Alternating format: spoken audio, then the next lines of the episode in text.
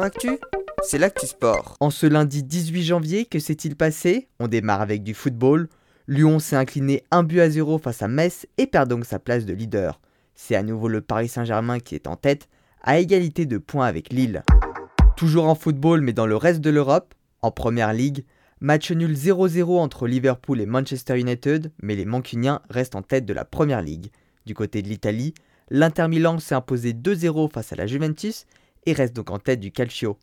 Enfin en Espagne, surprise dans la finale de la Supercoupe d'Espagne, après la séance de penalty, c'est finalement l'Athletic Bilbao qui a remporté la finale face au FC Barcelone.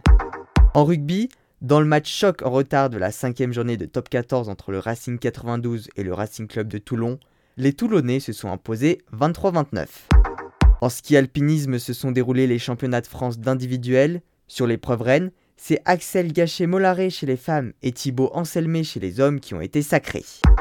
En voile, pas de changement sur le vent des globes. Les 9 premiers skippers se tiennent toujours en moins de 550 miles et Charlie Dalin est toujours en tête sur son Apivia. Enfin en tennis, 72 joueurs et joueuses sont actuellement confinés dans leur hôtel après avoir rejoint l'Australie à bord d'un avion comprenant au moins un passager testé positif au Covid-19. Leur préparation pour le premier tournoi du Grand Chelem tourne au désastre avec l'impossibilité de sortir l'entraînement se fait contre le mur ou contre la baie vitrée. Voilà pour les actualités du jour. À demain dans Sport Actif.